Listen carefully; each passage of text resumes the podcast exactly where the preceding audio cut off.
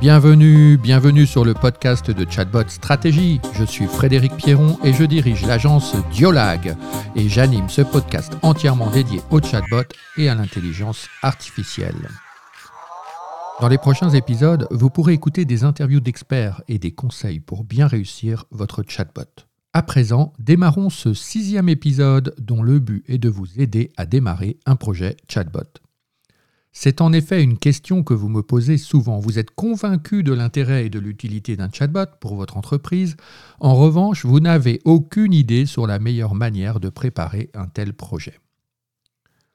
Eh bien, je vais vous donner quelques clés. En premier lieu, il s'agit de bien définir votre besoin.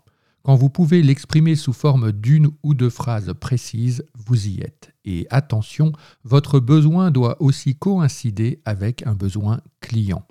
Car si vous avez déterminé que votre chatbot est là pour simplifier le flux des appels et éviter de surcharger votre équipe de conseillers, gardez bien en tête qu'il s'agit de votre besoin interne et que cela ne signifie rien pour votre client qui sera l'utilisateur final du chatbot.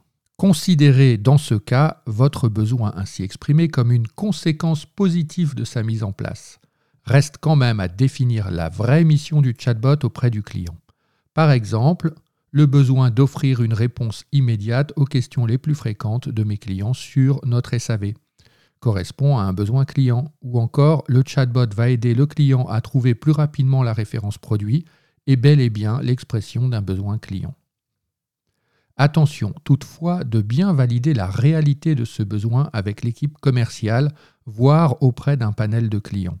Il arrive parfois que les diagnostics en chambre ne soient pas les plus précis et les plus tangibles.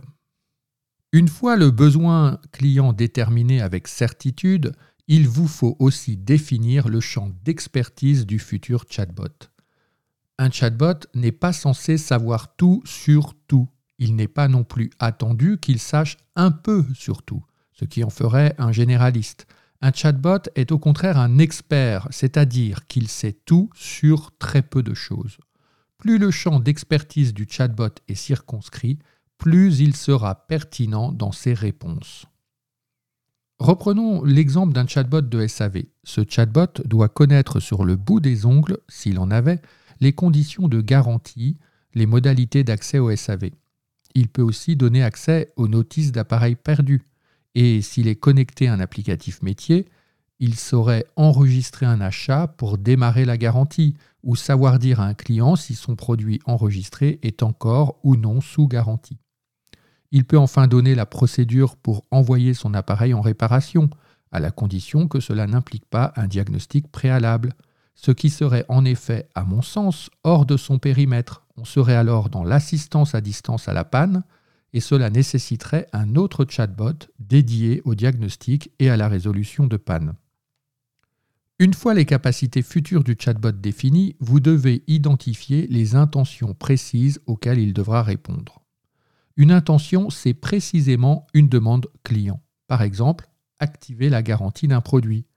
Ou alors, savoir si un produit est encore sous garantie. Ou alors, recevoir par email une copie du mode d'emploi. Ou encore, envoyer mon produit pour réparation. Pour chacune de ces intentions, le chatbot aura un scénario de réponse approprié. L'enjeu consiste à identifier des intentions qui correspondent à des demandes clients réelles. Il ne faut donc pas les définir en vase clos trop rapidement au cours d'une réunion. Les intentions que vous aurez listées devront faire l'objet d'une validation. Et pour cela, vous avez trois solutions. Premièrement, vous interviewez le personnel le plus en contact avec le client, dans la situation la plus proche de votre futur chatbot. Ainsi, dans notre exemple, ne demandez pas seulement à la personne en charge de la vente, allez questionner votre collègue en charge du service après-vente. Deuxièmement, consultez, si cela est disponible, l'historique des demandes SAV. Il est même probable qu'il existe déjà un fichier Excel listant les demandes récurrentes et les réponses standards qu'il faut faire. Si vous disposez d'un tel fichier, essayez de déterminer pour chaque demande sa fréquence. Cela vous permettra de classer les demandes par ordre d'importance. Aux yeux du chatbot, plus une demande est récurrente, plus il est nécessaire d'y répondre. Troisièmement, allez à la rencontre de vos clients. Toujours par rapport à notre exemple de chatbot SAV, passez une journée ou deux avec le service après-vente, écoutez le client s'exprimer, observez la manière de répondre de votre service. Faites participer à des réunions d'études les collègues au plus près de la réalité du terrain. Évitez surtout les réunions de décideurs qui ont rarement une expérience récente et surtout concrète du client. Une fois les intentions classées, vous pourrez, pour la première version de votre chatbot, vous focaliser sur les intentions qui représentent 80% des demandes clients. Cela assurera la pertinence de votre chatbot. Vous savez désormais précisément à quoi va servir votre chatbot. Il vous faut à présent structurer votre base de connaissances un simple fichier Excel peut suffire. Chaque ligne de votre tableau correspond à une intention. Chaque colonne a un contenu en relation avec cette intention. Par exemple, sa catégorie, son nom, le besoin client, la réponse actuelle donnée au client, que ce soit une réponse simple ou une procédure complexe, sa fréquence, la priorité que vous lui donnez, ou encore son état de validation interne, mais aussi le collègue responsable qui peut se charger d'apporter son savoir. Bref, tout ce qui vous permet de construire cette base de connaissances et de la maintenir à jour. L'intérêt du fichier Excel à cette étape, c'est que vous pouvez le partager avec l'équipe projet et tous les contributeurs. Il vous faut aussi ajouter une colonne pour chaque intention contenant les différentes phrases que vos clients utilisent pour exprimer cette intention. Par exemple, j'ai perdu la doc du produit, je cherche le manuel, je veux le mode d'emploi de mon appareil sont autant de phrases qui déclencheront l'intention demander le manuel d'utilisation. Et ces phrases seront la base de l'entraînement de l'intelligence artificielle du chatbot. Avant-dernière étape, la personnalisation du chatbot. C'est quelque chose qui est souvent négligé, et c'est pourtant un passage obligé car il permet d'obtenir de la cohérence dans les contenus, même si ces derniers sont écrits à plusieurs mains. Cette étape permet de donner un nom au chatbot et de définir son style. Est-ce qu'il tutoie Vous voit Est-ce qu'il fait de l'humour? Est-ce qu'il utilise les smileys? Quel est son niveau de langue? Est-ce un commercial, un technicien, un ingénieur, un savant? Certaines équipes vont jusque définir la persona du chatbot. Cela consiste à lui attribuer un nom, un profil socioculturel, un âge, un caractère et toutes les caractéristiques qui permettront au chatbot d'incarner un rôle. Évidemment, le but final n'est pas de mentir aux utilisateurs en faisant croire que le chatbot est un être humain.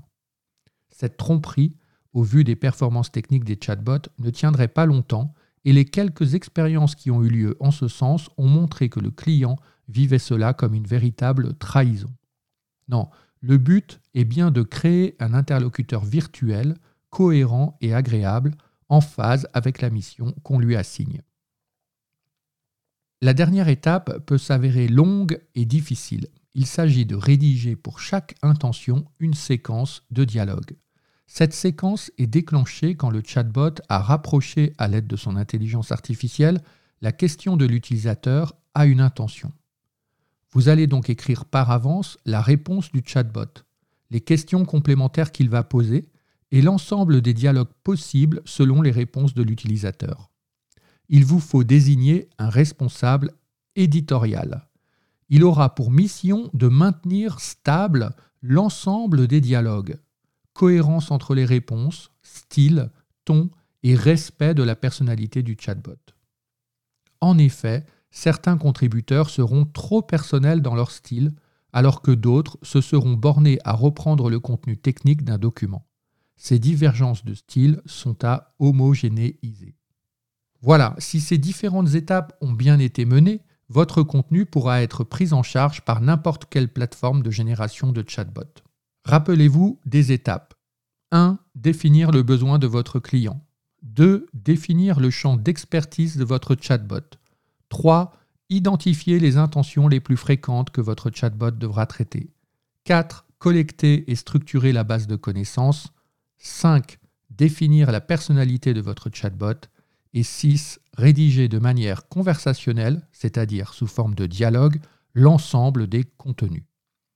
Il reste à réaliser l'intégration technique qui, elle, sera spécifique à la plateforme de génération de chatbot sélectionnée. Ce qui clôt notre sixième épisode sur le démarrage d'un projet chatbot. Si vous souhaitez réagir ou poser des questions, n'hésitez pas à me contacter via le site de chatbot-stratégie.com. Et si vous avez aimé, eh bien abonnez-vous, suggérez-nous de prochains sujets et partagez ce podcast et votre passion pour les chatbots. À bientôt.